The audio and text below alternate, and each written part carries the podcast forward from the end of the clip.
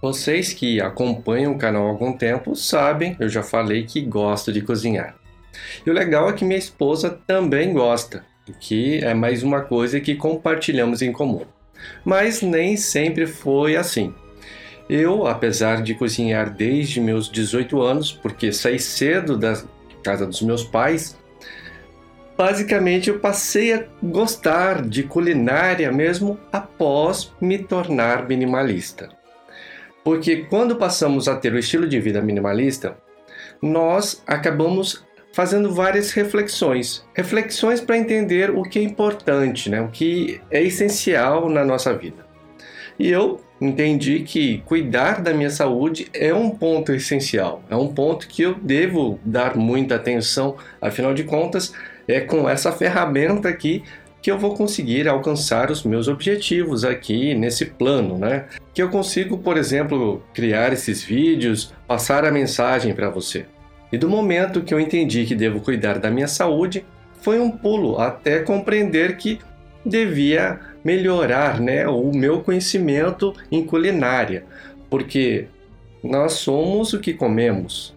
Portanto, para conseguirmos ter uma saúde melhor, nós precisamos prestar atenção na alimentação que temos. E para ter uma alimentação o mais adequada possível, o ideal é realmente preparar o próprio alimento. Com isso, eu fui aos pouquinhos cada vez mais cozinhando, cada vez mais preparando os alimentos que eu achava que era interessante e que eram saudáveis, mas eu não queria aquela coisa, sabe, de apenas comer porque é saudável, apenas comer porque é importante para o corpo. Eu queria também ter o prazer de comer. E com isso, eu resolvi começar a cozinhar para ter aquele gosto que eu queria, para ter aquele tempero que eu gosto. E assim eu fui criando algumas aptidões que eu acho que hoje em dia eu quebro o galho na cozinha. E o interessante disso tudo é que para ter uma alimentação adequada, eu cada vez mais estou me aprimorando na preparação dos alimentos, na culinária e também comecei a tomar gosto dessa preparação, tomar gosto em cozinhar. Comecei a ver que é uma coisa prazerosa. Afinal de contas, cozinhar é um ato de amor. E outro dia eu estava conversando com a minha esposa e estava falando de algumas coisas que eu vejo outras pessoas fazendo na hora de cozinhar que me deixa de cabelos em pé. Por isso eu achei interessante compartilhar essas minhas experiências, passar dicas que eu acho que é interessante para quem está começando, né? Está conseguindo cair em si, entendendo que cozinhando também está cuidando de si, está cuidando das pessoas que estão consigo. Então achei interessante criar uma nova lista de conteúdos que falasse sobre culinária.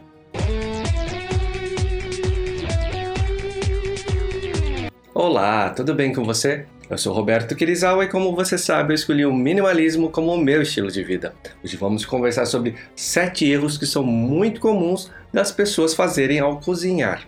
O primeiro erro é cortar os alimentos na mão, sabe? Pegar o alimento ali e com a faca sair cortando.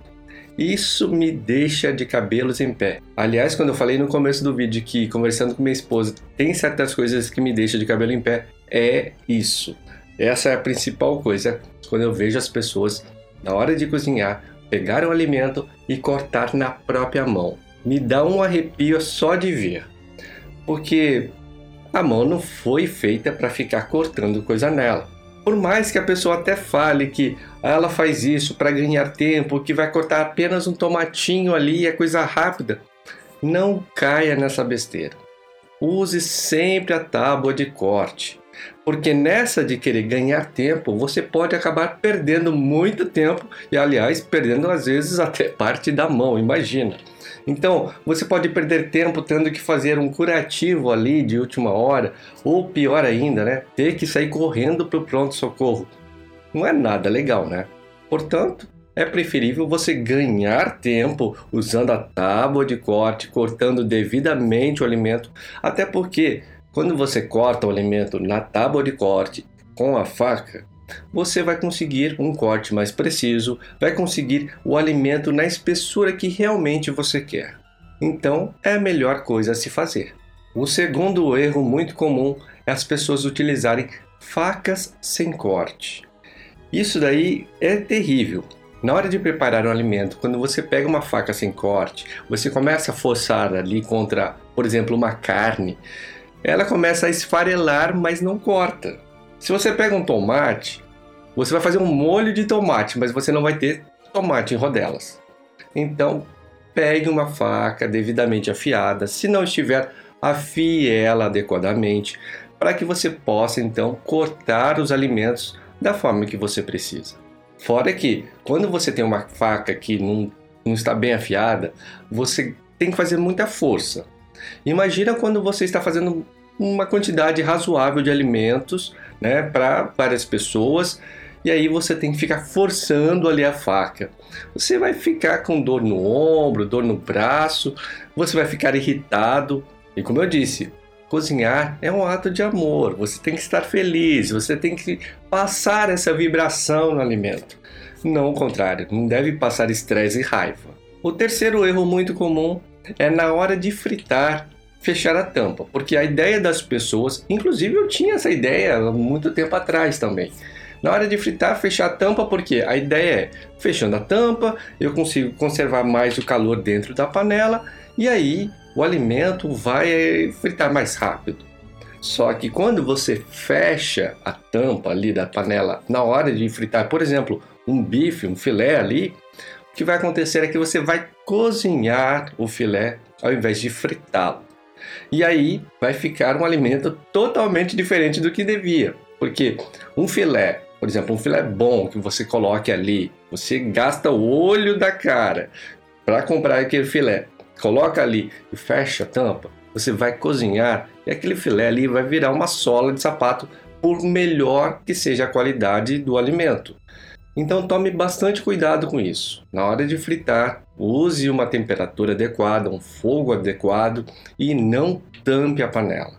É claro que eu sei, eu entendo que se o filé não ficar bom, ficar meio borrachudo ali, você vai comer do mesmo jeito, não vai desperdiçar. Mas para que comer um filé ali duro, esturricado, seco, sendo que você poderia comer um divino ali, suculento, gostoso, né, macio? E para conseguir isso, é só fazer uma pequena mudança. O quarto erro muito comum é esquecer de pré-aquecer o forno. Quando você está fazendo uma receita, principalmente os apressadinhos de plantão, né? Na hora de fazer a receita, já acende o forno ali e coloca a receita dentro do forno sem esperar pré-aquecer. Isso daí vai fazer a receita desandar totalmente. O que acontece é que quando você vê numa receita que você tem que colocar um determinado alimento, é, uma determinada temperatura por um determinado tempo, essa temperatura e esse tempo devem ser constantes, ou seja, você tem que primeiro esperar a temperatura chegar né, naquela temperatura adequada solicitada na receita para depois colocar ali o seu alimento. Se você não fizer isso, no período em que o forno ainda estiver aquecendo com alimento lá dentro, vai acontecer várias coisas que não estava previsto. E como resultado, você pode acabar com o alimento ali ou cru por dentro, pode também não crescer adequadamente, ou pior de tudo, né, acabar desandando totalmente a receita e você perdê-la por completo. O quinto erro é não ler a receita antes de realizá-la. Então, antes de você fazer uma receita, é importante você entender como ela é, né? Qual é o procedimento a se fazer? Quais são os ingredientes que vai se usar? Porque imagina, você pega uma receita e fala: "Olha, eu comi determinado alimento, determinada coisa, adorei, peguei a receita, vou fazer". Então você, por ter comido, geralmente você vai ter uma noção do que tem ali, né? Uma noção do que é. Mas é uma noção. Muitas vezes tem muito mais processos a se fazer, né? muito mais coisas a se fazer do que se imagina. E na hora de você começar a seguir a receita ali, você percebe que no meio da receita ali precisa do liquidificador e você está sem liquidificador no momento. Aí você vai perder todos aqueles ingredientes que você já cortou, você já colocou ali na bacia, já misturou, porque você não tem tudo que precisava, não tem todas as ferramentas necessárias para fazer aquela receita. Então, antes de começar, antes de fazer qualquer receita, é importante ler adequadamente, entender todos os processos, entender do que você vai precisar e também dos ingredientes necessários. O sexto erro é meio que continuação do quinto, que é você já deixar separados devidamente todos os ingredientes. Aproveita no quinta, na quinta dica que eu dei que você vai ler a receita. Quando você ler e perceber ali os ingredientes que têm que ser usados, você já separa. Primeiro que você vai perceber então se você tem algum ingrediente faltando ou não, se o ingrediente que está faltando você consegue substituir por outra coisa. Já lava os ingredientes, deixa tudo ali no jeito, no esquema, para você começar a receita sem precisar ficar passando estresse, procurando coisa, não encontrando, sabe, procurando de última hora o que pode ser trocado por aquele ingrediente que você não tem, e aí começar a ficar irritado, começar a ficar estressado, que dessa forma a receita não vai dar bom, não vai sair uma coisa boa daí. Porque o processo tem que acontecer liso, sabe? Tem que conseguir acontecer as coisas de uma forma que você não se estresse, que seja prazeroso, que você se sinta bem, porque tudo isso, sabe, a emoção que a gente está ali ao cozinhar, ela é muito importante para o resultado da receita. E o sétimo erro que é muito comum é as pessoas quererem testar uma receita nova já no, no jantar, por exemplo, importante. Imagina ali jantar de ceia de Natal, família reunida, muitas vezes amigos também. E aí você resolveu fazer uma receita nova porque você viu, né, na televisão, você viu numa revista, achou que aquele alimento, aquela receita vai ficar maravilhosa para ceia. Só que você não testou antes. Aí as coisas começam a dar errado, você começa a ficar nervoso, começa a ficar estressado, e nessa situação emocional é muito fácil errar, é muito fácil as coisas começarem a dar errado ali e a receita desandar. Então, tome muito cuidado. Antes de se colocar nesse tipo de situação, primeiro prepare a receita para você comer sozinho ou no máximo com a família ali que mora com você. Porque, em último caso, se a receita não der certo, é fácil, é mais fácil você conseguir contornar a situação fazer uma coisa rápida ali para você mesmo comer ou para a família comer ali e testar outras vezes a receita até que ela dê certo. Também é legal que quando nós testamos a receita antes de fazer ela para mais pessoas, nós percebemos algumas coisas do nosso gosto. Às vezes queremos ajustar um tempero, uma quantidade ali de sal, uma quantidade de açúcar, ou trocar alguma coisinha ali que você não gosta tanto daquele sabor por uma outra coisa que você gosta mais. Então fazer aqueles pequenos ajustes, testar novamente com essas trocas né, de ingredientes que você achou melhor fazer, ver que deu certo quando você está realmente ali confiante, sabendo que a receita dá certo, que você consegue, você domina a receita, aí sim você pode mostrar os seus dotes culinários para o resto da família, dos amigos, dos parentes.